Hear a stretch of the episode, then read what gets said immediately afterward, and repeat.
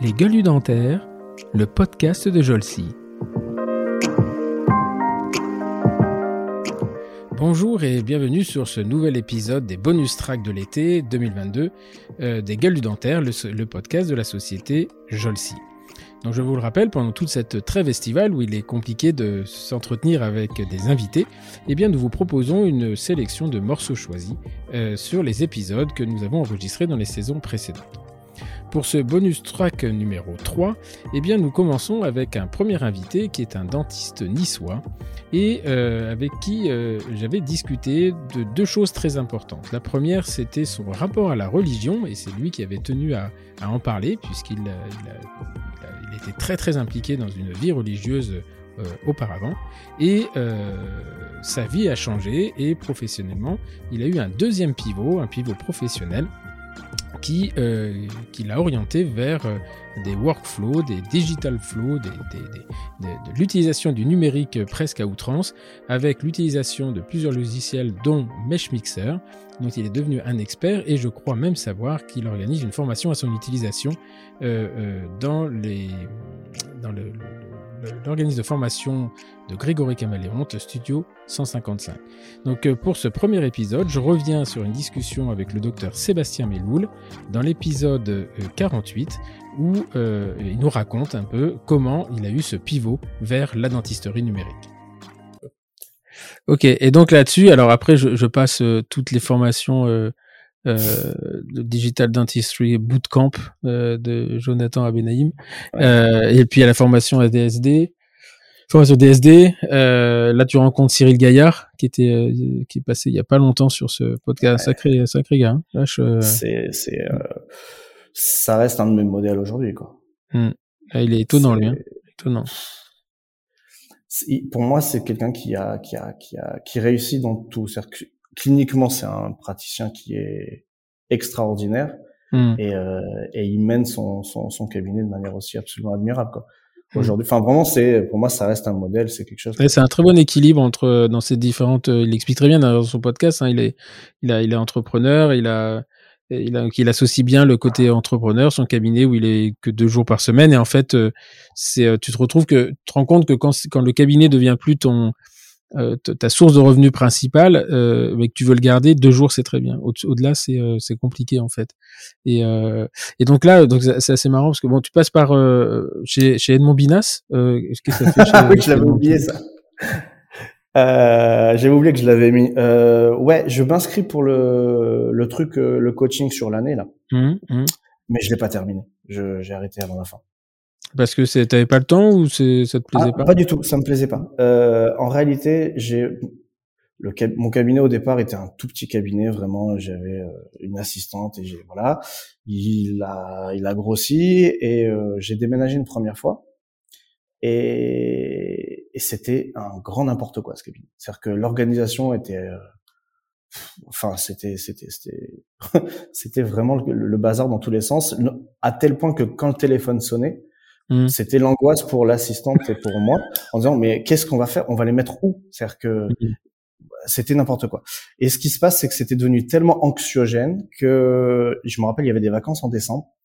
Et euh, à ce moment-là, donc c'était déjà Marion travaillait déjà avec moi, mais à ce moment-là, c'était euh, que mon assistante. Mmh. Et je lui dis voilà, vous savez ce qu'on va faire? On va imprimer tout ce qu'on trouve de biblio sur l'organisation d'un cabinet, que l'emploi du temps. On va lire tout ça à deux, on va faire des fiches et on va prendre vos idées, mes idées, on va faire un mix et on verra ce que ça nous donne. Et on verra mmh. si on a une nouvelle méthode. On fait ça, on joue le jeu. Je me rappelle, on a imprimé des trucs, on a tout lu. Et euh, on le fait vraiment et on arrive à, la, à une conclusion qu'il faut effacer l'emploi du temps et recommencer. Mmh. Parce qu'en fait, on donnait des rendez-vous d'avance, on donnait machin. Et moi, j'ai la, j'ai la peur de, de, de, de l'emploi du temps vide, quoi. Mmh. C'est moi, si je, si j'étais pas plein à 15 jours ou plus, c'était pas normal, quoi. Et là, d'un coup, on enlève Vraiment, on, on, arrive, on dit on joue le jeu, on joue le jeu, on arrive le lundi matin, on efface tout, on appelle tous les patients, on enlève tous les rendez-vous, on garde que les rendez-vous de la semaine. Et tout le reste, on repart à zéro. Alors au début, ça a un peu gueulé en disant oui, mais moi je veux pas attendre, nanana. Vous inquiétez pas, vous attendrez pas. Et en fait, on, sans le savoir, on a mis en place une des, des, des, trucs que Binas nous apprend euh, dans l'organisation de cabinet. Et en fait, ce qui fait, c'est qu'on a commencé Binas, on a dit ah ben ça c'est très bien. Si ça, ça a fonctionné, parce que vraiment Mhm. ça nous a changé la vie, c'est que faire Binas, ça va nous révolutionner complètement. Donc on, on s'inscrit euh, pour le faire. Et, euh, et en fait, ben sachant que maintenant on avait une, depuis une, six mois, on avait une organisation qui était quand même beaucoup plus efficace Hmm. on n'a pas appris grand chose. Et, euh, et en fait, j'avais la sensation vraiment de perdre mon temps parce que je voulais, en fait, je voulais un suivi beaucoup plus personnalisé qu'on n'avait pas. D'accord. Donc, je décide de de- d'arrêter en cours. euh, en cours. D'accord. Et là, par contre, donc tu, euh, tu repars chez, euh, euh, où tu refais de, de, de, trois- de, de formations, mais tu repars parce que j'ai vu que sur GAD, euh, Ouais. GAD formation, pas GAD Elmaleh, hein. Chez- donc tu retournes chez Cyril Gaillard et là tu fais tout ce qu'il trouve, quoi. Les réseaux sociaux, ouais, la ouais. gestion du temps, le marketing, le bilan comptable. Ouais, presque tous fait. Euh, ça, c'est un peu une partie euh, confinement et une partie. J'avais envie de le faire. J'avais croisé sur Garde sur d'autres formations. Je l'avais vu au DSD. Je, le, je, je, je lisais beaucoup ce qu'il ce qu'il faisait. Et, euh, et dans ma tête, je me suis toujours dit, c'est je, je veux je veux devenir un praticien comme ça. Hmm. Et euh, j'entendais beaucoup parler de son cabinet, qu'il fallait absolument le voir et tout. Donc pendant le confinement, il propose une formation en ligne sur les réseaux sociaux. Mhm. Euh, et je comprenais rien à Instagram. Je comprends toujours rien d'ailleurs. Ça m'a pas, ça m'a pas tellement marqué. Mais euh, je me suis dit pourquoi pas? On va le faire. C'était hyper intéressant. Et euh, et alors c'était pas lui qui, animait cette formation, mais il faisait l'intro et la conclusion. Mhm. Et je trouvais sa manière de voir les choses et la vie qui était, parce que c'est vraiment une vision de vie qu'il a. C'est pas une Mm. vision business. Euh, extrêmement intéressante et je me, je me retrouvais là-dedans. J'ai dit, c'est ce que je veux faire et je me suis inscrit à tout. J'ai, j'ai fait, enfin, tout ce que je pouvais faire, je l'ai fait. Et euh, après voilà, on prend, on laisse des choses, on n'est pas obligé d'adhérer à tout, mais Hmm. J'ai vraiment rencontré quelqu'un qui a poussé le raisonnement super loin et je trouvais ça extrêmement intéressant. Et donc là, mais pas, parce que lui, il a, il, il a un coaching. Non, je suis pas il a pas de coaching en fait. Hein, c'est que des formations. euh, Il a aussi ouais. un coaching. Ah, il a aussi un coaching. Ok. Ok. Et là, t'as pas voulu y retourner là? Si, Si D'accord. je suis toujours en contact avec lui. T'es toujours en contact avec lui. Ok. Ouais. Et, euh, et, et, et donc là, tu reprends. Et puis à un moment, tu décides toi-même de euh, de faire de la formation parce que c'est un truc qui arrive souvent hein, quand tu euh, tu t'imbibes de, de certain nombre de choses. Il y a un moment, t'en fais une une, t'en extrais le- le- l'essentiel et tu te l'adaptes.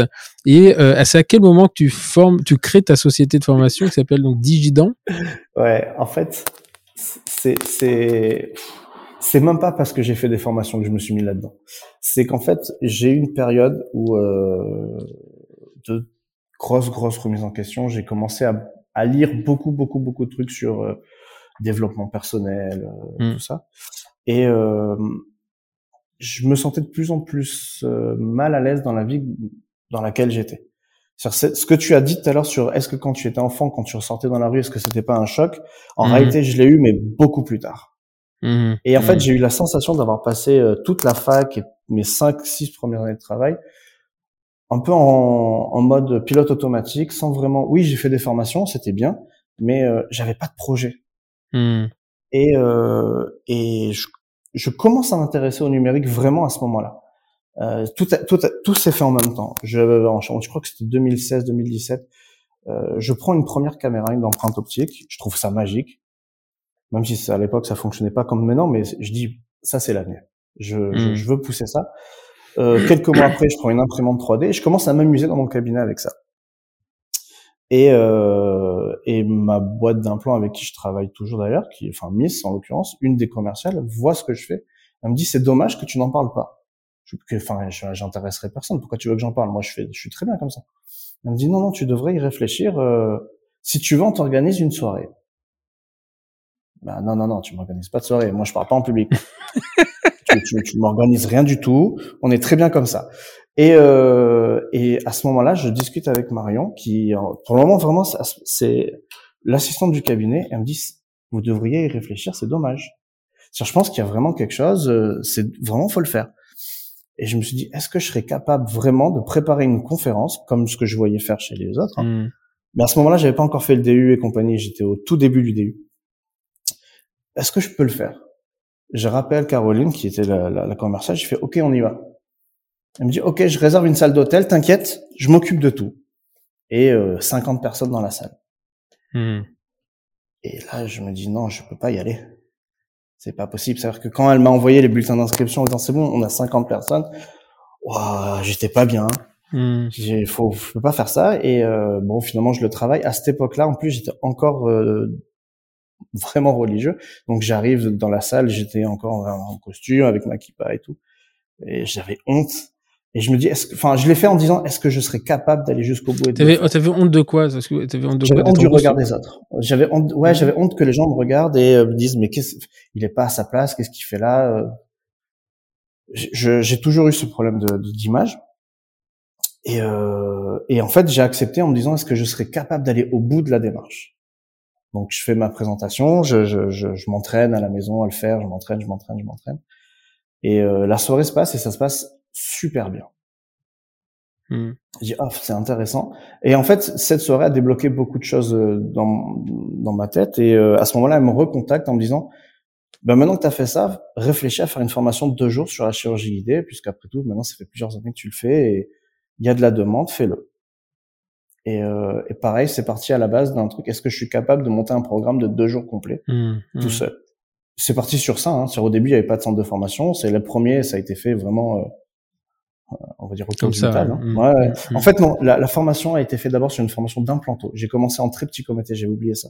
J'ai fait du coaching d'implanto. C'est-à-dire qu'en fait, je j'avais monté un programme de formation en implanto pur où, euh, pour se démarquer, on faisait les formations avec les assistantes des cabinets et ils venaient chez nous Mhm. on, on avait séparé en deux jours, enfin plus- plusieurs fois deux jours, et à chaque fois c'était un jour où les assistantes restaient avec Marion et elle leur montrait le métier, point de vue implanto-assistante.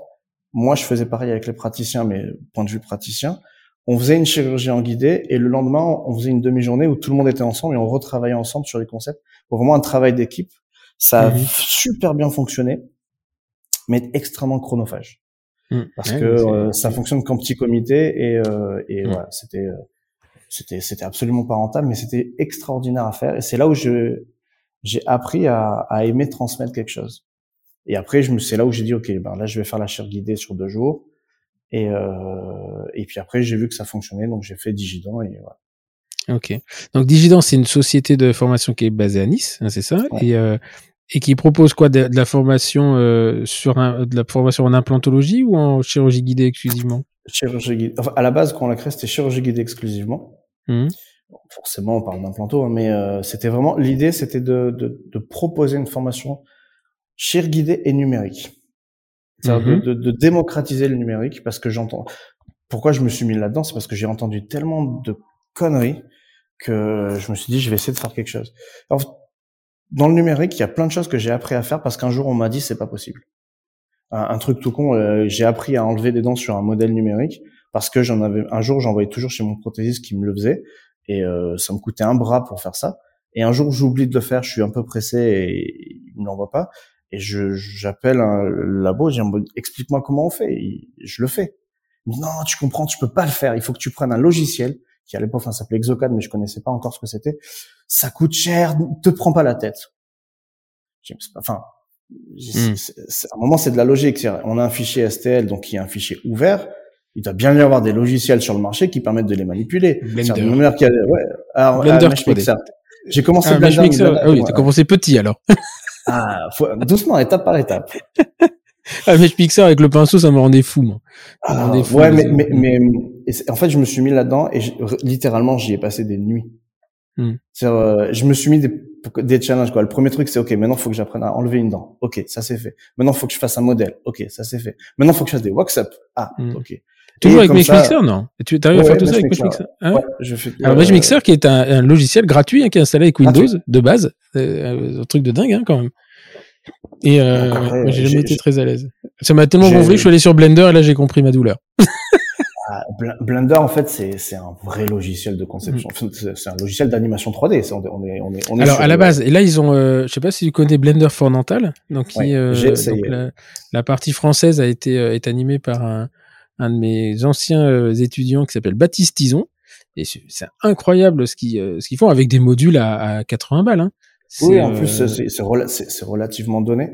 Euh, j'avais j'avais déjà développé mon, mon process avec Mesh Mixer et, euh, mm. Skyplan à l'époque. Donc, j'avais pas tellement besoin de Blender. Ça qui m'apportait rien de plus. Si ce n'est le, le, côté fun de dire, OK, je manipule un autre logiciel. Mm, et là, je me suis remis à Blender, mais juste parce que j'ai découvert une passion pour l'animation 3D. Mm-hmm. voilà.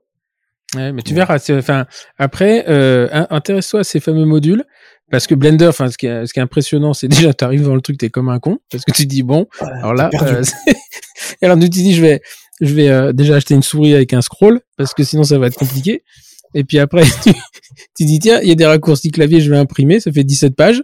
c'est ça, en fait, c'est un dictionnaire le truc. Un dictionnaire, j'avais tout mis sur mon écran là. Oh mon dieu et euh, et, et ensuite donc j'ai rencontré Baptiste qui me dit non, mais on a fait des trucs. Euh. Donc lui il fait ses, ses PEI, il fait ses euh, il fait ses gouttières maintenant. Ils font, ils ont, un, ils ont un découvert, développé un truc qui s'appelle euh, Verb, Splint, je crois. Et euh, c'est marrant parce que pendant que je te parle, il est en train de m'envoyer des, des, messages. Que c'est avec lui qu'on a créé tous nos, euh, tous nos modèles pédagogiques. Euh, en fait, on est parti de, de, enfin, on travaille là-dessus et c'est incroyable. Et, et, ce qui est étonnant, en fait, c'est que ces modules gratuits, enfin, ça vaut 80 balles, c'est que ça te permet de faire des choses, mais euh, toi, tu, tu prépares, tu, tu, tu découpes un die, par exemple, en, avec euh, trois, trois trucs de souris, tout est automatisé, etc. Donc c'est vraiment. Euh, mais effectivement, c'est une interface euh, qui. un peu austère, on va dire. Ah, pas un chouïa austère, ouais. ouais.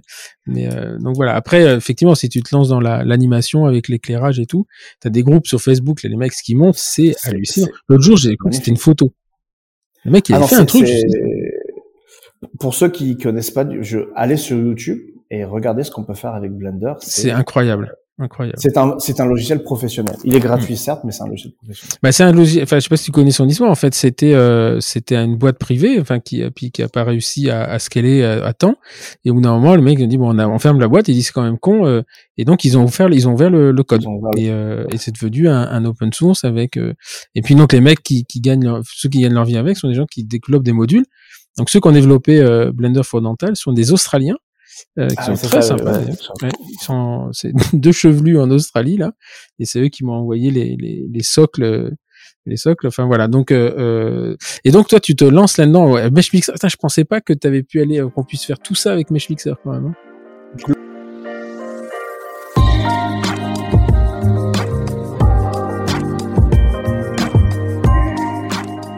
Pour ce, cette deuxième sélection, eh bien, nous continuons dans le numérique où je suis allé m'entretenir euh, de façon où j'étais pas très très à l'aise, je dois l'avouer, avec un praticien euh, qui, est, euh, qui est à l'origine de la création de la CFAO. On pense que la CFAO et la dentisterie numérique a une durée d'existence de, de, quelques années. Et en fait, vous apprendrez dans cet épisode que la CFAO est née d'un concept en décembre, le 25 décembre 1970, sur une table autour de la dinde et de la bûche, euh, lorsque tout jeune praticien, eh bien, le docteur François Duré euh, ne pouvait pas imaginer qu'à la fin de sa carrière, il continuerait à faire des empreintes avec du stencil. Voilà, donc pour ce cette deuxième sélection, je vous invite à écouter ce, ce petit morceau choisi d'un épisode euh, que j'ai bien bien en mémoire parce que j'étais à la fois impressionné par le monsieur et impressionné par ce qu'il a réalisé. Donc c'est l'épisode numéro 17 avec le docteur François Duré. Et c'est après, euh, euh, c'est très longtemps après, j'ai reçu, euh, j'ai, je me suis retrouvé à discuter avec un monsieur qui s'appelle Jacques Rénal, je crois c'est ça. Hein, de, oui, Jacques Rénal, oui, qui est très très connu en effet, oui, Jacques, oui. Et qui euh, qui me parle de CFAO, il me dit mais en fait personne n'a rien compris à la CFAO, il y en a qu'un qui l'a compris, c'est François Duré. Et je lui dis, mais non, mais François Duré, c'est la RVG. Elle me dit, non, mais il a, il a, comme, voilà. Et donc, c'était la deuxième fois que j'entends votre nom. Et euh, euh, donc, voilà pourquoi j'ai toujours toujours suivi, enfin avec grand intérêt. Euh, je, me suis replongé un peu dans votre biographie, mais ça partait un peu dans, tous les sens. Et donc, euh, euh, on a un ami commun qui s'appelle Jérôme Lipovitch qui m'a dit, écoute, va, l'interviewer parce que je te jure, là il y a du lourd et, et c'est très intéressant. Et donc, on m'avait envoyé des documents.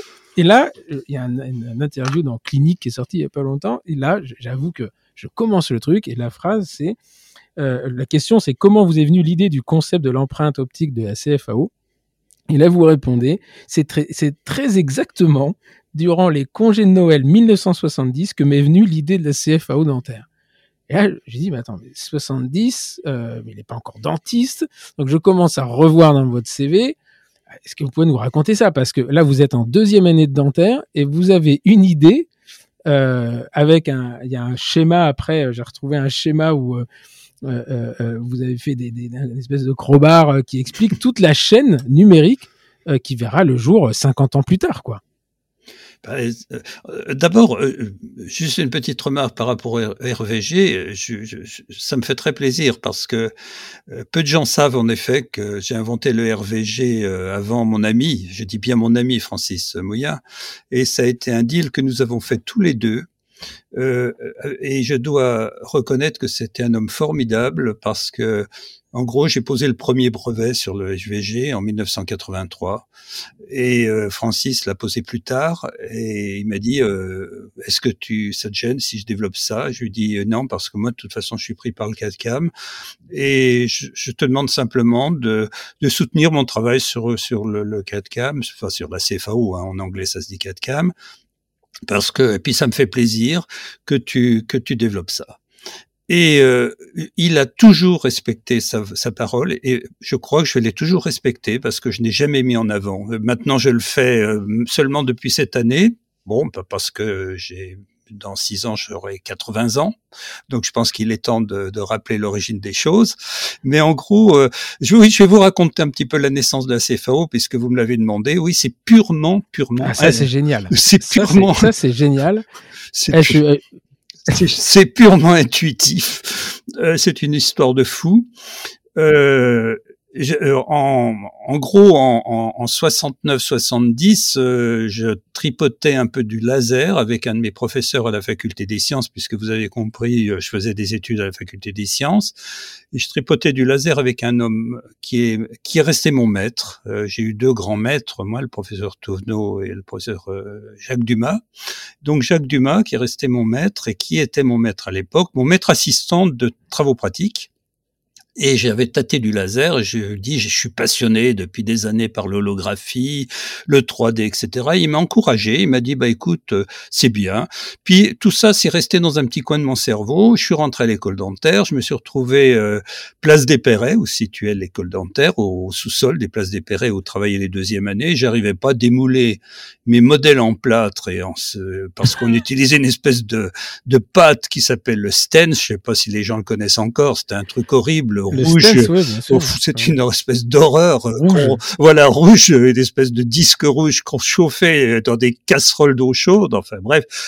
Et moi, on m'avait donné une espèce de, de modèle où il y avait une canine. J'avais pourtant mis un joli, une belle, euh, une, belle aiguille. Je sais pas si vous vous rappelez, quand on avait des dents isolées, on mettait des aiguilles dans le plâtre. Et chaque fois que je démoulais le scène, évidemment, je pétais ma canine. Alors j'en ai eu marre. Et, et, à Noël, je me dis, je vais jamais y arriver à faire ce métier, c'est fou ça. Et à Noël, je me suis retrouvé à, à, à, à déjeuner avec euh, mon oncle dentiste, qui m'encourageait encore, qui m'a toujours dit, euh, il a, il le disait plus quelques années plus tard, mais il m'a toujours dit la dentisterie c'est pas un métier pour toi. Enfin bref, il m'a, euh, j'avais mon oncle dentiste, mon père euh, et euh, qui est architecte et mon et, et, mon autre un autre oncle qui lui était un mathématicien qui avait été d'ailleurs un grand mathématicien, Pierre Sirodo, mathématicien qui avait été sous-directeur de l'école navale, qui dirigeait une école d'informatique, etc. Le vrai matheux, et euh, je leur dis ben voilà ce qui m'arrive et je m'adresse à mon oncle donc euh, qui faisait de la qui était dans la marine et je lui dis euh, on pourrait peut-être faire du sonar avec la salive ça m'éviterait de faire du plâtre et puis d'utiliser des stents et je ferais de l'espèce d'holographie sonographique. Alors il a éclaté de rire, il m'a dit, va il faudra que tu remplisses la bouche euh, de tes patients avec de l'eau, euh, etc. Et puis on a, et, puis le repas, c'était le repas de Noël, hein, c'était le repas de Noël, le 25 décembre. Et puis euh, mmh. là-dessus, donc on a bien mangé, bien bu, hein, comme tous les repas de Noël, hein, même beaucoup bu, hein, comme tout bonne personne qui est née dans le en Bourgogne. Et puis là-dessus, la nuit a commencé, assez agitée. Et je me suis dit, bon, pourquoi je ne reviendrais pas vers l'holographie que je faisais avec Jacques Dumas? Ben, J'ai dit, tiens, je vais faire des hologrammes des dents, après tout, pourquoi pas? Mais j'ai dit, si je fais un hologramme de dents, il faut bien que je fasse quelque chose avec cet hologramme, il faut que je fasse un modèle. Bon, un modèle, c'est un peu ridicule. Euh, on va pas acheter un hologramme euh, un ordinateur juste pour meuler, juste pour faire un, un modèle. Mais au fait, comment on va le faire, ce modèle? Oh ben, il doit bien exister un truc pour le faire. imaginons qu'il y ait une machine-outil qui va gratter le plâtre et qui va faire des modèles. Puis après, je me suis dit quand même, faire des modèles, c'est c'est un peu c'est un peu inutile. Ça ça sert à rien. Ben, j'ai bien trouvé une méthode. Au lieu de mmh. faire un modèle, eh ben on va faire la couronne. C'est-à-dire à partir. Euh, je me, je me suis arrêté là dans ma réflexion mais si vous aimez mieux, le lendemain matin, quand je suis retourné au petit déjeuner, tardivement, euh, toute la chaîne dans ma tête était montée, c'est-à-dire j'avais dit on va faire un hologramme, on aura un ordinateur au milieu de, cet ordinateur, on construira des couronnes, et euh, dans l'ordinateur, l'ordinateur, lui, pilotera une machine-outil pour usiner la couronne que l'ordinateur avait fait. La chaîne entière était montée dans ma tête, complètement. Et ça, euh, en une nuit, j'avais établi les trois étapes de la CFAO bien sûr, après, euh, durant euh, les... Mais c'est incroyable parce que... C'est curieux. C'est incroyable parce que à cette époque-là, Hein à cette époque-là, il n'y a pas d'ordinateur, on n'a pas cette notion de fichier 3D, on n'a pas cette notion de STL, on n'a pas tout ça. Et euh, c'est une forme de, c'est génial en fait, c'est une forme de génie. C'est, je dirais, je, je pense qu'on a tous des dons, hein, comme je le dis toujours. Il y a les musiciens, il y a les peintres, etc. L'invention est un don euh, qui euh, qui naît comme ça, euh, des idées naissent comme ça, et c'est vrai que c'est purement intuitif. c'est et c'est pour ça que je le dis comme ça parce que je jure sur ma tête que c'est arrivé comme ça et que le lendemain matin. Alors par contre, il y a eu un grand travail après, c'est-à-dire de, il a fallu que je trouve toutes les techniques qui s'appliquaient à cette idée. Et ça, ça a été un très très très gros travail. Ça, je veux bien le croire. Parce que, euh, en fait, c'était la première fois que vous aviez une, une vision comme ça, ou déjà, quand vous étiez gamin, vous avez euh, oh, j'ai inventé des trucs. Euh... j'ai toujours inventé, oui, c'est d'autant mon caractère. Euh, j'avais un mécano, euh, j'ai jamais réussi à monter les modèles qu'il y avait dans le catalogue, mais j'ai inventé plein de trucs. Alors. ouais, donc il y avait une prédisposition quand même. Il y avait une prédisposition parce que non, parce que avoir l'idée, bon, en fait, c'est le vrai génie et que moi j'ai toujours admiré, c'est euh, c'est des gens qui imaginent euh, des choses qui n'existent, enfin, qui se projettent dans quelque chose qui n'existe pas. Euh, euh, euh Musk, par exemple, on, peut dire ce qu'on veut, c'est quand il envoie, il avait dit qu'il envoyait des fusées. il y a en 2000, je crois que c'est en 2002, 2003, on disait on va envoyer des fusées dans l'espace ça paraissait complètement hallucinant. Et euh, aujourd'hui, en fait, on comprend que tout ça avait pour but de faire rouler des ordinateurs et de faire la, la, Tesla. Et donc, euh, pour moi, ce sont des vrais génies. Il y en a pas tant que ça, en fait. Hein. Il n'y en a pas tant que ça. Et... Génie, euh, le terme de génie me gêne parce que euh, c'est, il je pense qu'il y a simplement une muse qui nous aide et qui, qui nous permet d'imaginer des trucs. Mais ce qu'il faut savoir que derrière l'invention, il y a un travail. Euh, l'invention est un acteur extrêmement court. J'ai eu la chance d'être d'être invité pendant plus de 13 ans à l'école des mines pour enseigner ce qu'on appelle l'invention aux futurs ingénieurs, parce que mmh. finalement ça devait leur plaire comme je leur présentais. Hein. Je disais, je suis, le, je suis l'espèce d'électron libre de, de, de l'invention. Donc, je dis toujours que l'acte d'invention est un acte extrêmement rapide très très court dans le dans l'esprit, ça peut prendre quelques secondes et c'est pour ça que quelqu'un qui a un peu l'esprit inventeur doit toujours avoir un petit carnet parce que ça disparaît à la vitesse aussi vite que c'est mmh. arrivé. C'est-à-dire faut toujours avoir un petit carnet dans sa poche parce que on l'oublie et après on se dit ah mais à quoi j'avais pensé? Alors toujours est-il que si euh, si on voit le, la CFAO par exemple après, ça a été un travail très complexe. Euh, si vous lisez ma thèse de, de dentiste, donc la thèse qui s'appelle empreinte optique, d'ailleurs, qui est devenue un, le titre de la thèse est devenu un nom commun, hein, puisqu'on dit empreinte optique, c'est le titre de ma thèse. Eh bien, en 1900, euh, vous l'avez passé en 74, donc 60... juste mettre les choses dans leur contexte. Voilà. disons que je l'ai déposé, je l'ai déposé en novembre 73, c'est pour ça que je donne toujours la date de 73. Et comme c'était la première année des thèses, on est obligé d'attendre que les dentistes qui étaient installés depuis un certain temps passent leur thèse pour que nous, étudiants, euh, on, arrive à la passer. Moi, j'ai toujours considéré que ma thèse, je l'avais passée en 73. Donc... Alors, juste, euh, euh, là, vous arrivez, non mais moi, je me mets à la place de, de, de l'enseignant quand même. Vous arrivez, 73, bon, vous êtes tout jeune étudiant, euh, vous avez cassé deux trois dents dans le stance, et là vous arrivez, là vous arrivez avec un manuscrit, il écrit l'empreinte optique, et là vous amenez ça à un enseignant. Qu'est-ce qu'il vous dit et quelle est sa première réaction? Il, il fou lui ou de quoi il me parle? Ou au contraire, il dit euh, oula, ça, il y a quelque chose là-dessus. Est-ce que tout de suite euh, l'enseignant à qui vous l'a proposé euh, voit un, un futur là-dedans où il se dit ouais là on est quand même bien bien perché quand même. Hein? Oui, alors j'ai eu deux réactions. Alors, si vous voyez, enfin d'ailleurs, euh, le jury de ma thèse, j'ai gardé le papier qui avait été affiché de ma thèse. Je l'ai gardé, mmh. je l'ai enlevé de, du, je l'ai enlevé du tableau parce que j'étais tellement content euh, d'avoir réussi mon examen que je voulais garder sans souvenir. Donc, euh, vous verrez que j'ai un jury très particulier parce que j'avais cinq membres dans mon jury au lieu de trois. Et dans ces cinq membres, il y avait deux scientifiques. Il y avait le, il y avait le directeur de l'INSA de Lyon, il y avait évidemment Jacques Dumas et il y avait trois dentistes. Et dans ces trois dentistes, il y avait Joseph Exbraya qui avait accepté d'être mon ah directeur de thèse. Mmh. Voilà. Et donc euh, Joseph Exbraya m'a dit euh, François qu'est-ce que tu veux faire euh, etc comme thèse et je suis dit bah écoute ça faisait un moment hein, que je, je, réfléchissais sur ce sujet je veux passer ce sujet parce que si je passe qu'une thèse dans ma vie je veux que ce soit ça et il m'a vraiment laissé complètement libre quand j'ai amené mon document, les deux autres membres du jury dont je tairai le nom m'ont traité de dingue. Euh, ils ont rigolé.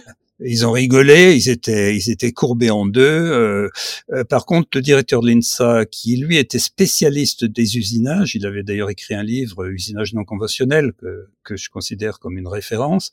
donc, il a, il a soutenu la thèse très fortement durant le, la présentation.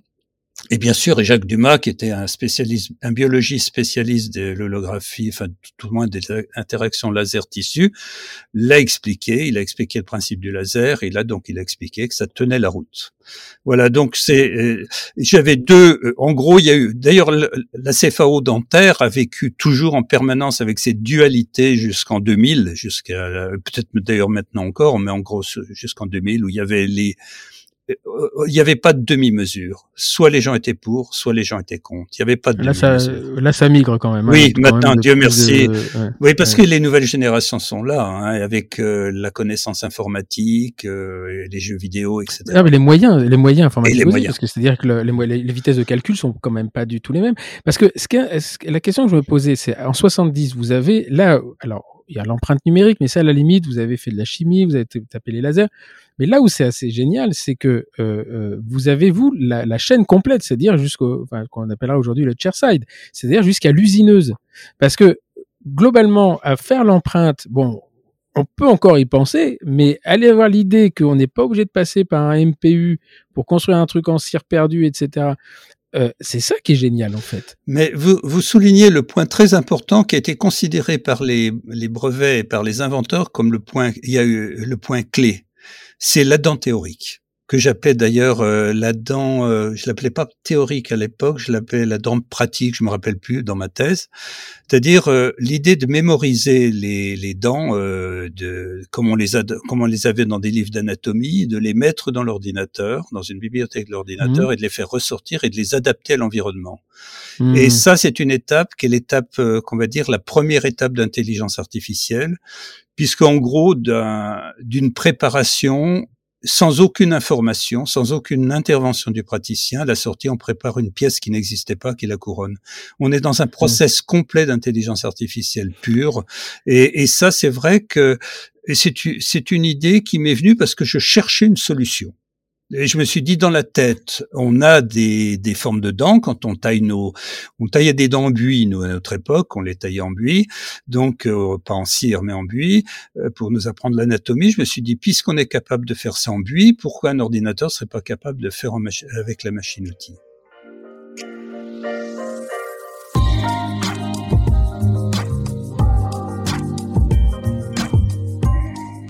pour ce troisième, euh, cette troisième partie de ce bonus track, eh bien, euh, euh, un, je reviens vers un épisode, l'épisode numéro 38 avec le docteur Nathalie Delphin. Nathalie Delphin est présidente de, du syndicat des femmes des chirurgiens dentistes et je l'avais interrogée dans, dans, à une période où j'avais souhaité m'entretenir avec tous les présidents de syndicats. Euh, ils avaient tous répondu présent, sauf un. Euh, vous regardez dans les épisodes celui qui manque, et ben, c'est celui qui n'a qui n'a jamais répondu d'ailleurs. Euh, c'est un petit peu un petit peu dommage, mais probablement il n'avait pas grand chose à dire ou il trouvait que c'était pas judicieux de venir s'exprimer sur sur le podcast. Donc Nathalie Delphin, eh bien avec elle on a discuté de la place des femmes dans la profession. Elle a bouleversé complètement ma conception de la chose, et pourtant Dieu sait que je ne suis pas misogyne, bien au contraire, mais elle m'a bouleversé aussi des idées reçues que j'avoue euh, avoir. Et surtout, elle nous fait part, euh, dans le reste de l'épisode, d'une formation très importante et obligatoire sur euh, la prise en charge des femmes, la maltraitance féminine, et nous explique comment notre profession joue un rôle et doit jouer un rôle important. Voilà, donc c'est l'épisode 38 avec Nathalie Delphin. Donc là, tu intègres, euh, la, la GED 33. C'est marrant parce que GED 33 existe toujours. On est en contact avec eux pour Endocampus. Et, euh, mm-hmm. le président ou le trésorier, je crois, qui, euh, travaille avec nous. Et, et, alors là, je me m'a fait marrer parce que j'ai vu que tu étais élu au CVU puis au CA de. Mais même pas de la fac. C'était de la fac ou de l'université? De la, bah, de, la fac dentaire. Ah, de la fac dentaire, oui. Donc, t'es pas monté à l'université. Non, moi, c'était quand même. Je suis resté. Alors, au niveau universitaire, c'était au CVU. Parce que vu. Oui, c'est ça. Oui. il y avait le. Et euh, moi, je suis, moi, je, suis resté au CA de, de, de la fac. Bah, c'est là que je crois que je me suis aperçu que ma carrière politique allait s'arrêter. Parce que je, je, ne comprenais pas ce qui se passait. C'était euh, ésotérique pour moi. C'était. Euh, ah bah, bah On apprend, hein, on apprend, on apprend que des fois il faut se taire, on apprend qu'il faut écouter, puis on apprend que de toute façon les choses se feront. Euh... Ah ouais. Là, je, moi, je me suis aperçu qu'il y a deux choses que je pourrais jamais faire dans ma vie, c'est être euh, dans la politique et intégrer les francs-maçons. c'est, je n'ai pas le comportement. C'est, euh... mais je suis pas fait pour ça. Je me souviens, et pourtant il y avait un CA, j'étais très très bien accueilli, bien apprécié, etc. Je me souviens de réunions où les mecs s'engueulaient, mais je ne comprenais pas pourquoi. Mmh. Et après, euh, dans ma carrière universitaire, j'ai été élu au, au comité scientifique et de l'université de Paris Diderot et alors, le comité scientifique, c'est très, très scientifique. Et très rapidement, ça virait sur la politique. Et, là, euh, bon, je me suis aperçu que, que c'était pas ça. Mais, effectivement, euh, toi, tu as persévéré là-dedans mmh. parce que tu, euh, tu rejoins même l'UNECD. Oui. À l'époque, est-ce que c'était pas Guillaume Paradis le, le président? Non, moi j'ai rejoint l'UNECD. Alors en fait, ce qui se passe, c'est que quand tu es euh, aux assauts, donc à Jet 33, tu es, tu deviens, tu peux devenir délégué UNECD et donc euh, tu rejoins l'UNECD, euh, tu vas au congrès, tu, tu parles des dossiers et donc euh, moi j'ai connu, euh, j'ai connu comme président Olivier André, Patrick Baudot, Renaud Macota, Patrick Baudot. Ah ouais, marrant ça. Patrick Olivier André, c'était un Parisien. Oui. Et, euh, nous, le représentant à Reims, parce que je suis sorti un tout petit peu plus tôt que toi. Je suis sorti en 94. Mais il y avait euh, Sophie Guittard, euh, mm. Petit, ça te parle peut-être pas Non. il y avait euh, et Guillaume Paradis, qui avait été un des, des présidents de l'UNECD. Je sais pas ce qu'il est devenu d'ailleurs. Et puis aussi Renaud Macota. D'accord. Ah oui, c'est des gens qui, qui, qui, sont restés. Ah, Patrick Baudot, il plus fait de la paro maintenant. Qu'il a arrêté la politique. ah, il a arrêté la politique. Enfin, ça dépend. Ouais, à moins continue un peu quand même. Mais je pense que ça, c'est un truc. Euh, c'est comme la, comme la cigarette, quoi. Tu peux pas l'arrêter complètement. Moi, j'ai pas commencé, donc comme ça, ça va. non, mais ce qui était vraiment intéressant avec l'UNECD, c'était bah, de rencontrer tous les autres étudiants des autres facs. C'est, on découvrait mmh. ce qui se passait ailleurs. Euh, on, mmh. c'est là où on commence à comprendre que ben il y a des choses qui se passent bien, des choses qui se passent moins bien. Et mmh. puis euh, comment on pouvait agir pour que tous les étudiants aient la même chose. Et ça, c'était vraiment extrêmement intéressant. J'ai j'ai euh, rencontré des, des, personnes vraiment euh, formidables. Euh, j'ai des amitiés qui durent depuis ce temps-là. J'ai euh, j'ai rencontré ben Bénédicte qui est une Lilloise, qui maintenant est installée près de La Rochelle et qui est devenue la marraine de mon fils. Euh, c'est c'est mmh. vraiment des, des, des, des, du travail qu'on a eu en commun, des discussions. Alors évidemment, euh, il y avait la fête le soir, hein, on va pas se leurrer, hein, mais mmh. bon, euh, c'était aussi euh, du on savait qu'on voulait faire changer les choses. C'était un réseau. Alors, il y a, y a, deux choses euh, qui, qui, sont importantes à mentionner là-dessus. C'est qu'à l'époque, il n'y a pas de réseaux sociaux du tout. Il n'y a même pas de mail, hein. enfin très très peu. Mm. Euh, donc le seul moyen de se parler, c'est de se voir. C'est ça. Oui, oui, tout à fait. un peu de fax. Et euh, moi, je me souviens, enfin, euh, oui, dans les années, enfin, à cette époque-là, il y a les mails, c'est vraiment, euh, je me pas ça existe. Non, non, parce que moi, c'était en 80. Ah non, mais ça, ça c'est, si tu veux, moi, quand je, ce que je me souviens, c'est mon premier téléphone portable, c'est 97. Et c'était euh, pour l'organisation du Grand Ouest dentaire. Donc, Ouais. euh, et avant, on avait des tom-tom, tu sais, des messages ouais, ouais, des Messenger, TomTom Messenger. Tom Tom et, et, et donc euh, et nous joindre enfin on avait le téléphone et c'était des téléphones fixes enfin Mm. c'est pour s'appeler si t'étais pas là t'étais pas là hein Non, mais ça marchait. Enfin, Ah on bah oui. arrivait à se parler quand même. Mais effectivement, il y avait plus de rencontres. Euh, Je me souviens que je crois que c'est 94, le congrès de l'UNECD a eu lieu à Reims. Il faudrait que je, je, je regarde ça. Mais euh, je me souviens d'avoir participé à une commission parce que Mm. effectivement, tu, alors tu me le dis dans ton CV, euh, tu as participé à la mise en place du statut hospitalier de l'univers de, de l'étudiant. Oui. Et euh, nous, en 94, c'est là qu'a été voté, euh, enfin qu'a été décidé la fameuse sixième année, c'est-à-dire Mm. que ceux qui rentraient en janvier 95, en septembre, quat- euh, en septembre 94, qui commençaient leurs études en septembre 94, ils en avaient pour six six ans, oui Et il y avait la mise en place de l'internat. tout à fait Et, euh, et le statut hospitalier n'existait pas à ce moment-là. Moi, je me souviens de et ça avait euh, ça avait d'ailleurs été euh, soulevé beaucoup beaucoup de ce qui avait soulevé beaucoup de, fait couler beaucoup d'encre, c'était euh, justement les accidents d'exposition au sang. Oui. Parce que euh, en tant qu'étudiant, bon déjà on, tape- on amenait notre matériel, on le nettoyait, on le stérilisait nous-mêmes dans des autres, dans des pinelles, on disait, enfin, la porte fermée, et euh, et surtout on s'était rendu compte que quelqu'un qui se prenait, euh, euh, enfin qui se piquait avec une aiguille, il n'y avait pas de statut. C'est ça Ouais.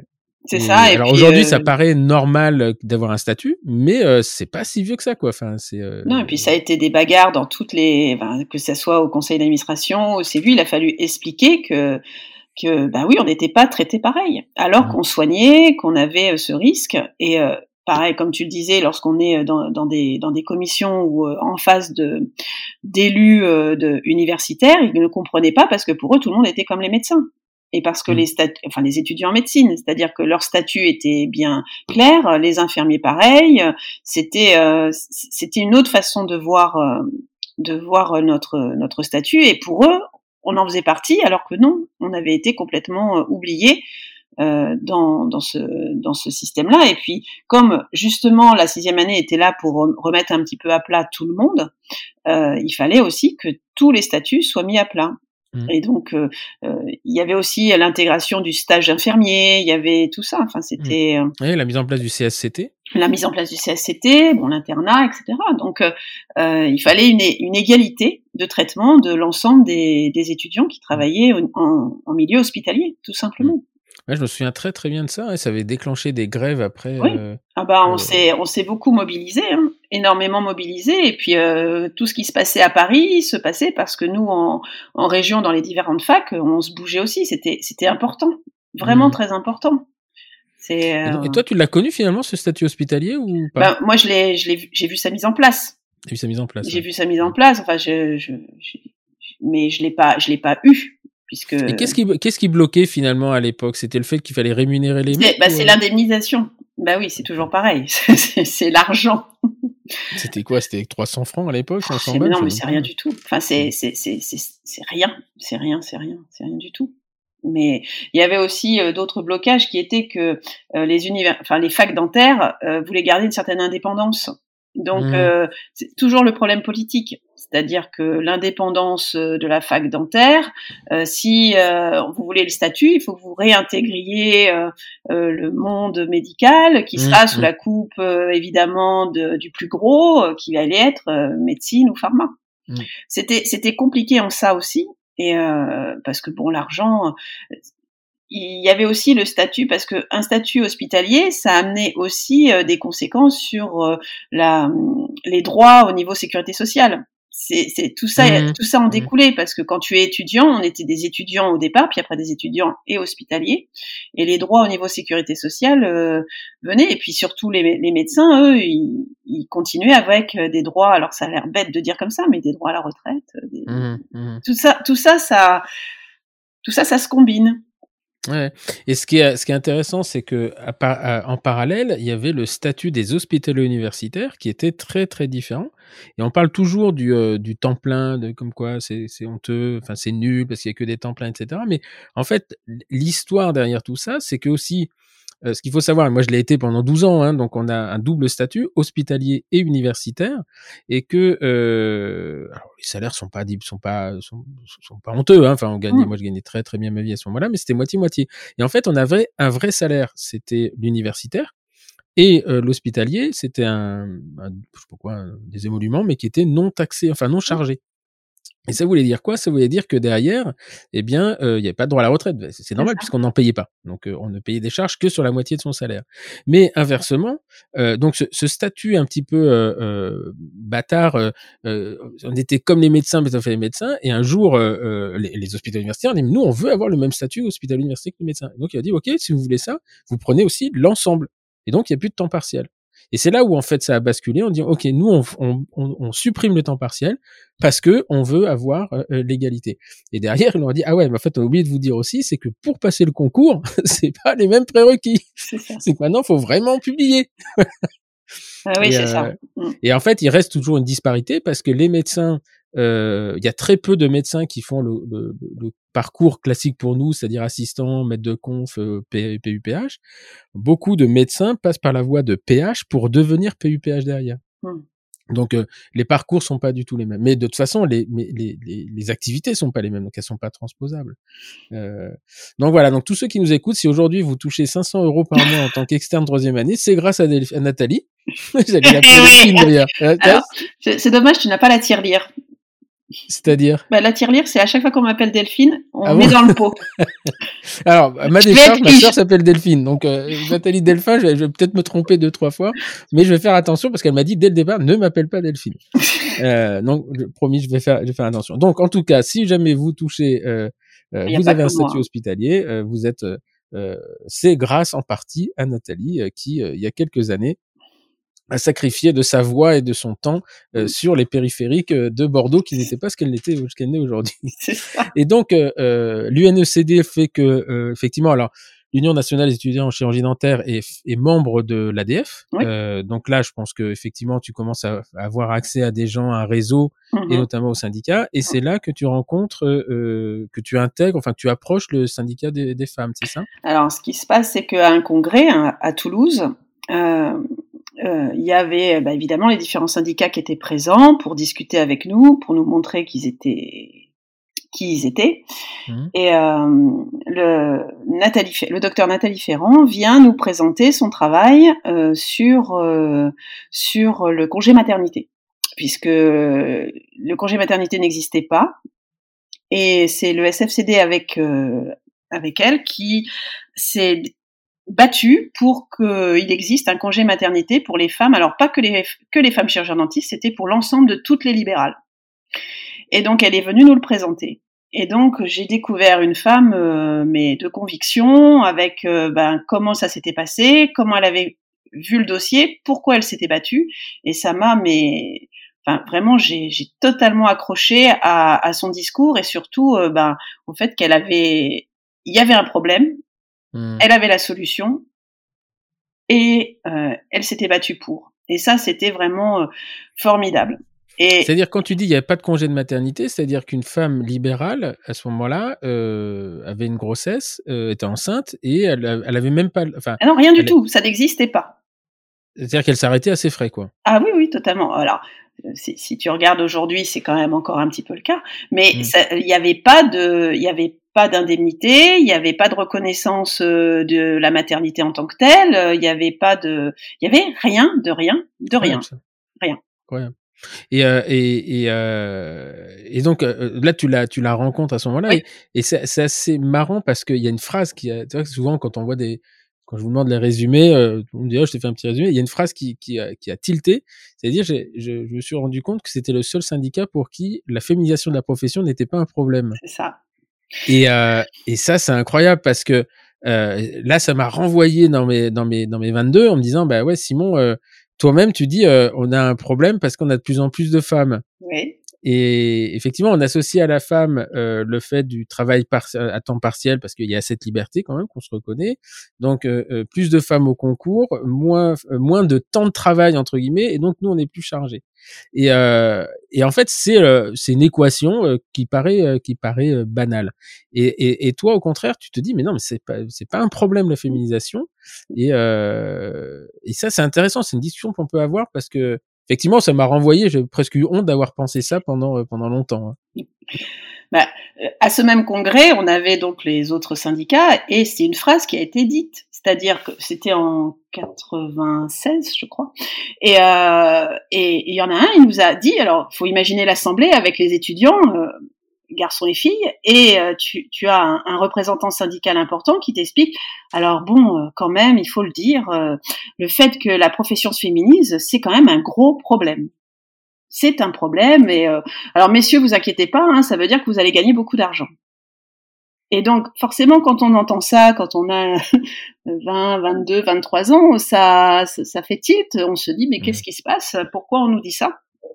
Et euh, il y avait toujours bah, ce, ce, cette espèce de d'image que les femmes, bah, de toute façon, elles travaillaient moins, euh, qu'elles de façon, s'arrêter pour éduquer ses enfants, que, enfin, et moi, je n'arrivais pas à comprendre pourquoi, euh, alors qu'on n'arrête pas de nous dire qu'on est tous des chirurgiens dentistes, qu'on est tous, on a tous le même diplôme, pourquoi une femme, elle s'arrêterait plus ou que qu'un homme, ou qu'elle travaillerait moins, ou qu'elle ferait des actes moins rémunérateurs? Il y avait cette euh, cette espèce de d'idée euh, que c'était comme ça. Alors que pour moi, bah non, c'était pas un problème. Au contraire, ça a amené mmh. autre chose, d'autres visions, et on le voit bien aujourd'hui. C'est euh, c'est le, temps de travail ou l'organisation du travail euh, est mmh. différent, mais c'est pas parce que euh, les femmes veulent travailler moins, c'est parce qu'on veut tous que le temps de travail soit différent et que la façon dont on travaille euh, amène à quelque chose de plus serein pour être des, soignants efficaces. Mmh. Et mmh. le, ce que les femmes amènent, c'est une autre façon de travailler, mais pas un problème. C'est justement, ça permet aussi aux hommes, si tu veux, quand on regarde un petit peu les confrères aujourd'hui, les confrères, ça permet de leur dire, mais c'est possible de travailler autrement. Ne plus être dans, dans une espèce de, de course à l'heure. Euh, enfin, de toute façon, c'est fini. Plus, plus, personne ne veut travailler 90 heures par semaine. On veut changer. Et nous, on a amené cette possibilité-là, différente.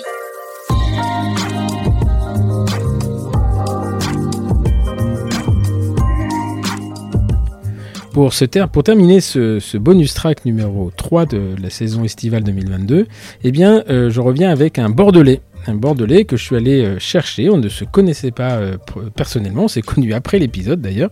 Et voilà, donc nul doute que vous connaissez au moins son nom et probablement son, exercice professionnel. C'est un, hyperactif. déçu de ne pas avoir eu médecine, il a fait dentaire et il a voulu revenir à la médecine. Et finalement, c'est la rencontre avec un praticien qui lui a montré que cette profession avait plein de choses intéressantes. Il a fait plusieurs pivots dans sa vie. tout au long de l'épisode, il nous explique comment de son petit, euh, de son, d'un petit cabinet ou une petite collaboration, il a monté euh, une structure très impressionnante très connue en France. Et euh, j'ai eu le plaisir pour cet épisode numéro 41 de m'entretenir avec le docteur Cyril Gaillard. je fais 2, 3, 4, 5. Cinquième année, je prépare le dos. Donc, je dis à mon directeur de thèse, qui est Jean-Christophe Friquin, euh, à l'époque, je lui dis, bah, en fait, euh, Jean-Christophe, moi, je veux retourner en médecine. Et il me dit, ah ben oui, mais euh, il faut préparer un dossier. Et en fait, là, je découvre que, en fait, c'est pas, euh, t'as pas une place parce que tu demandes. En ah fait, ils vont en sélectionner 12. Sauf que le doyen m'avait pas dit ça. ah, et je dis, bah c'est pas grave, on fait le dossier, j'y vais. Euh, et, et, donc on monte le dossier, je suis sélectionné dans les 20. Là, je monte au ministère. Euh, là, je crois que c'est le pire entretien que j'ai passé de ma vie. Tu te retrouves assis. Mmh. Donc, je suis assis dans une salle qui doit faire 5, euh, 50 mètres carrés. La salle est assez grande. Mmh. Et il y a, et il y a, ouais, il y a neuf membres en fait euh, qui sont en U. Donc il y a les tables en U. T'as ta chaise au milieu. T'as pas de table. T'as rien. T'as juste une chaise. T'es assis là. T'as 22 ans. Et là, en fait, c'est les doyens des doyens de médecine, de dentaire. Il y a, je sais pas qui. Il y a Pharma, il y a tous les doyens des de médecine, Pharma. Ouais, et là, il pose des questions. Alors, j'avais été préparé, un friquin et, et Jean Do, euh, à l'époque, m'avait préparé. Euh, pose des questions, je réponds ce que je peux répondre euh, avec mes 22 ans. Et, euh, et je rentre le soir, j'ai un coup de fil qui me dit euh, non, vous n'avez pas votre place. Bon, ok, ça marche, je raccroche, je suis déçu. J'appelle ma mère en suivant et je lui dis écoute euh, voilà euh, j'ai pas la place je vais me réinscrire en première année est-ce que si jamais j'ai besoin d'argent vous pouvez les suivre ou pas? Hmm. J'ai dit, je vais bosser, je suis dentiste, donc je vais, je vais faire les remplats, je vais bosser. Euh, mais si jamais euh, elle me dit euh, ouais bon ok hein. bon elle dit ok mais tu sens bien que pff, un peu lourd là. Et bon ok. Euh, elle dit ok. Et je me réinscris en première année. Je me réinscris en première année sauf que le temps que la première année commence euh, je suis appelé euh, par un cabinet à Saint-Médard-en-Jalles. Et je rentre dans un cabinet en fait qui me fait aimer la dentisterie qui me fait rester dentiste. Et si et si j'avais pas rencontré ce cabinet je, je, je serais en médecine, je serais en chirurgie, c'est sûr. Voilà Ok. comment, comment ça s'est marrant, passé. Donc ça a été très long. Oui, c'est, euh, mais c'est un premier pivot en fait. C'est-à-dire que c'est une rencontre qui fait que euh, Ouais. tu te rends compte que la, la dentisterie, c'est pas celle que tu as appris à la fac. Et Ouais. Derrière, il y a, il y, a, il y a autre chose, quoi. Ouais, et en fait c'était vraiment ça. Enfin c'est vraiment un, c'est vraiment un pivot. hein. Le, le, dent- le dentiste à l'époque, euh, c'est Loïc. Euh, en fait, quand je le rencontre la première fois, donc il, il m'appelle euh, parce que j'étais sur la liste de conseil de l'ordre pour chercher des collaborations pour gagner un peu d'argent. Et donc il m'appelle, il me dit voilà, on est cinq associés, on travaille quatre jours chacun, et il faudrait que tu remplaces, euh, tu sois collaborateur des, des, des cinq en fait, et ça te fait la semaine complète. Est-ce que tu es intéressé? Je dis bah oui, bien sûr. Et donc je vais, je vais le voir, je le rencontre, et je me souviens la, la première fois, hein, le, le gars arrive dans la salle d'attente, me dit bonjour. Je le regarde et dans ma tête je me dis ce gars est pas dentiste. Ce gars est pas dentiste, c'est pas possible. Il y avait, il y avait quelque chose qui dégageait, euh, c'était pas dentiste. Et, et en fait, je, je suis resté collab euh, une année chez eux Mhm. et je me suis éclaté. Je me suis éclaté parce qu'il m'a montré. Alors déjà, il m'a montré que c'était un cabinet, ils étaient cinq associés, je sais plus combien il y avait d'assistantes, secrétaires. En fait, Ce qui est intéressant, c'est que euh, c'est- euh, aujourd'hui, ça paraît presque courant, mais euh, en 98, dans ce ouais, cas-là, c'est ça, 99. juste ouais. exceptionnel comme euh, comme euh, Exactement, ouais. il y avait que dans les petites villes. Nous, on avait, euh, moi, je travaillais dans un cabinet, on était euh, pareil. Enfin, on était quatre, euh, quatre, cinq. Il y avait du personnel, etc. On avait euh, 400 mètres carrés. À l'époque, on passait pour des zombies. Même au Conseil de l'ordre, quand on montait une ESM, on avait l'impression que qu'on était en train de faire de l'escroquerie, euh, que Mm. c'était un business, il y avait société, machin. Après, il y a eu les CELAR, là. alors là, bon, ça a été. Ouais. Mais c'est, ce qui est intéressant, c'est qu'aujourd'hui, on, on- pourrait ne pas comprendre pourquoi tu as été impressionné par ça.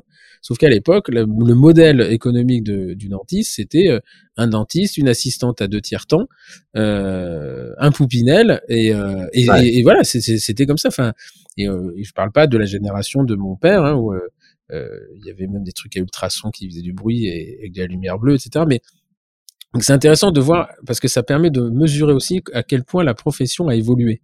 Et Mm. souvent, on a l'impression qu'on est des réactionnaires et tout. Mais euh, moi, aujourd'hui, je vois des structures, euh, on voit passer des photos de cabinets, mais qui sont hallucinantes. Moi, ça me rend très, très fier de la profession. euh.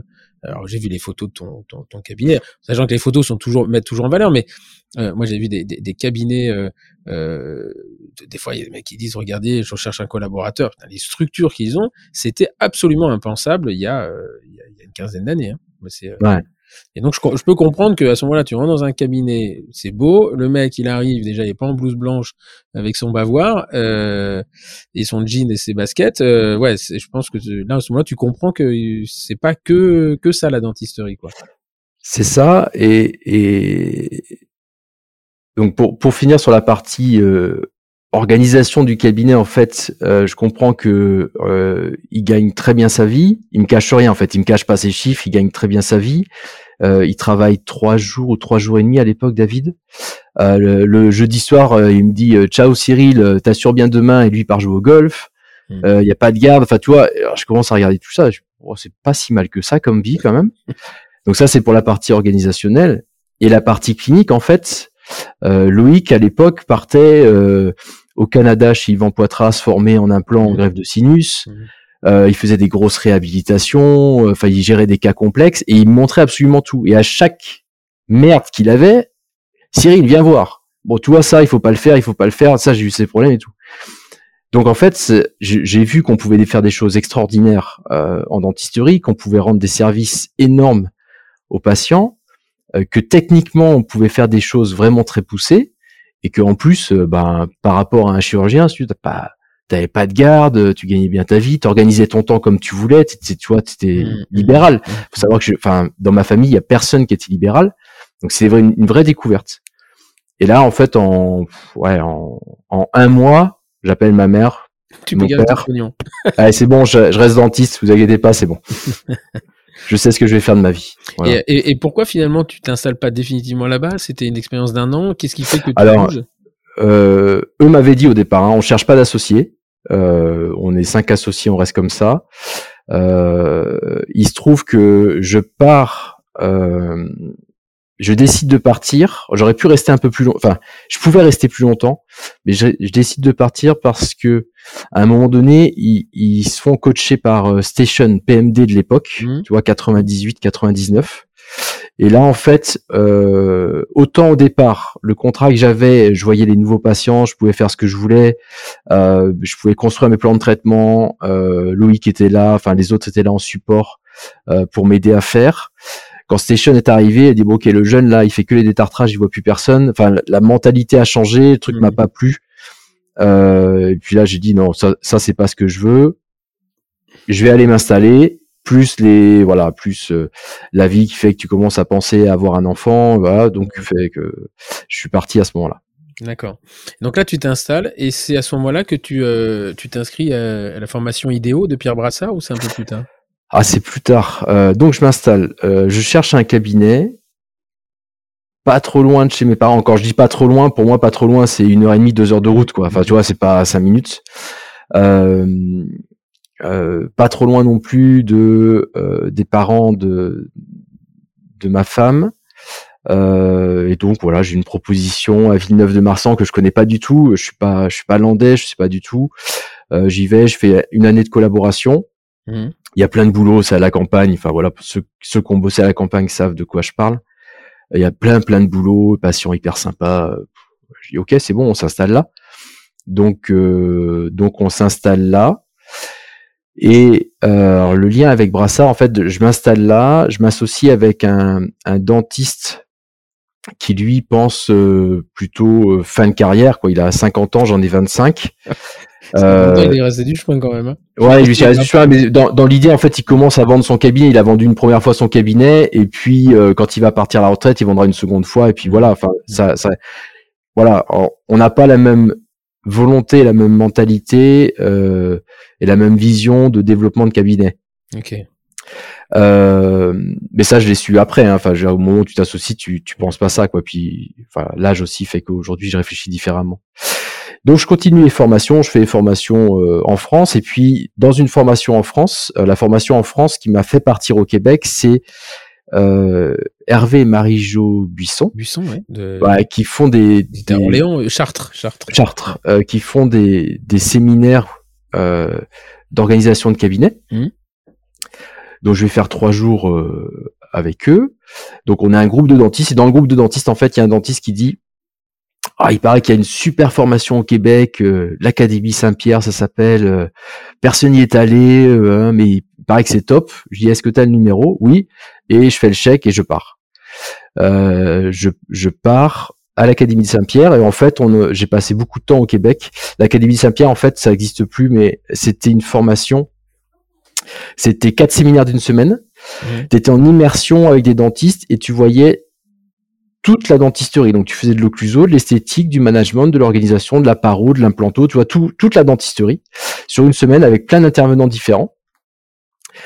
J'amenais mes assistantes, euh, on partait avec les assistantes et euh, et donc sur ouais c'est sur deux ans parce que c'était tous tous les six mois je partais une semaine.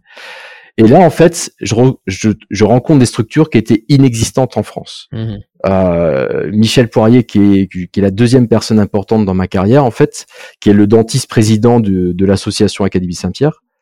Son cabinet, il fait 1000 mètres carrés, il y a 11 fauteuils, euh, 35 personnes euh, qui travaillent à l'intérieur, enfin, hygiéniste, enfin, truc complètement fou, quoi. Et, et je deviens copain avec Michel. Et en plus d'aller tous les six mois à l'Académie Saint-Pierre, j'allais tous les trimestres faire une semaine chez Michel et euh, je mettais les gants et j'aspirais quoi. Et je Mhm. regardais parce que ça c'est une de mes caractéristiques. Je parle pas forcément beaucoup. J'observe et je suis une éponge en fait. Je prends toutes les infos que j'ai à prendre. Et donc euh, pareil, je fais la même chose. Et alors là, par contre, on était passé en organisation, on était passé au niveau au-dessus. Euh, Michel bossait 120 jours par an, euh, trois jours par semaine. Il faisait lundi, jeudi, vendredi, Mhm. 7h, 16h, Mhm. et le reste du temps euh, pour lui, off. Ce qui est, ce qui est impr- impressionnant pour un anglo-saxon. Hein. Oui. Parce que les anglo-saxons, ils ont plus tendance à. Je, sais pas si- euh, je crois que tu as écouté le, le- le podcast de François Le Bigot et quand il parle du, du Ouais. call center, le mec. Ah ouais, ça, rigole pas. qu'ils arrêtent 5 jours dans l'année, quoi. Ouais, ça, ça, ça, ça rigole pas. Et, et donc, euh, je deviens très copain avec Michel. Et, et à un moment donné, sa femme, euh, Carole, euh, gère le cabinet, toi, c'est un peu le manager du cabinet. Et je vais voir Carole, je dis, OK, euh, comment il a fait Michel, toi? J'avais, j'ai 25 ans, 26 ans à l'époque. Comment il a fait Michel pour arriver à ce niveau-là? Il dit, ah, mais nous, on a été coaché pendant très longtemps par un gars, je crois qu'il est en France aujourd'hui, il s'appelle Pierre Brassard. Mhm. Ah, ok. J'atterris, j'ai le téléphone de Pierre Brassard, j'appelle Pierre Brassard, je dis Pierre Brassard, bonjour, j'appelle de la part de Michel Poirier. Il fait, ah oui, je connais très bien Michel. Hein. Euh, bah voilà, je veux que tu me coaches, je veux faire la même chose. Et à la Pierre Brassard, il me dit, écoute bébé. Je ne connais pas, mais il dit, écoute bébé, c'est simple, j'ai des séminaires, tu t'inscris à mes séminaires, Mhm. et c'est bon. Et je m'inscris au séminaire de Pierre Brassard comme ça. D'accord. Ça durait combien de temps à l'époque? Euh, Pierre Brassard? Ouais.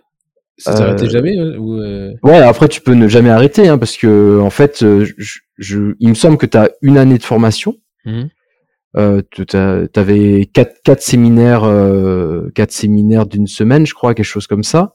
Et puis après, tu avais, euh, euh, t'avais les continuums, quoi. Tu pouvais être coaché par Pierre euh, tout, tout, enfin, tous les ans, quoi. les uns, ouais. Il est décédé, tous je crois. ans. hein.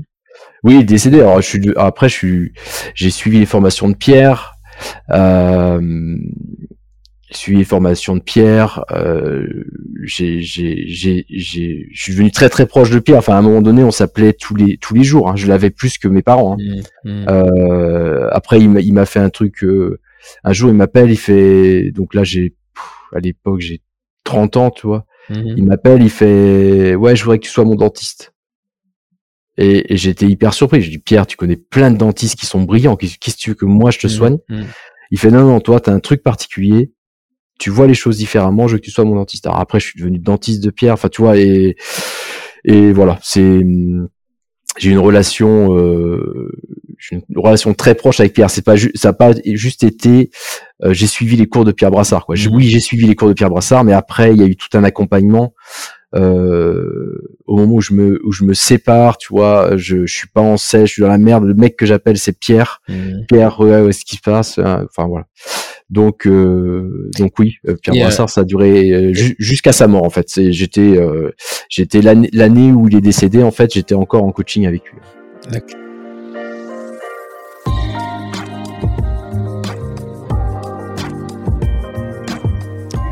Et bien voilà, c'est la fin de notre épisode numéro 3 des bonus tracks de, l'été 2022. J'espère que ce concept vous, euh, vous, vous plaît. Et je vous invite surtout, euh, euh, parce que je sais que c'est un peu frustrant de, d'avoir, de couper la parole à un moment donné, mais c'est le principe de ne pas dépasser 15 minutes par, par épisode. Et donc je vous invite à aller réécouter tout le- l'ensemble des épisodes dans leur intégrité. Donc le docteur Sébastien Meloul, c'est l'épisode 48. Le docteur François Duré, c'est l'épisode 17. Le docteur, l'épisode du docteur Nathalie Delphin, c'est l'épisode 38. Et euh, avec le docteur Gaillard, Cyril Gaillard, c'est l'épisode 41. Voilà, et bien je vous souhaite une très bonne poursuite de vos vacances si vous y êtes. Et puis moi je vous dis rendez-vous à la semaine prochaine, samedi prochain, avec une nouvelle sélection. Merci et bon week-end. Au revoir.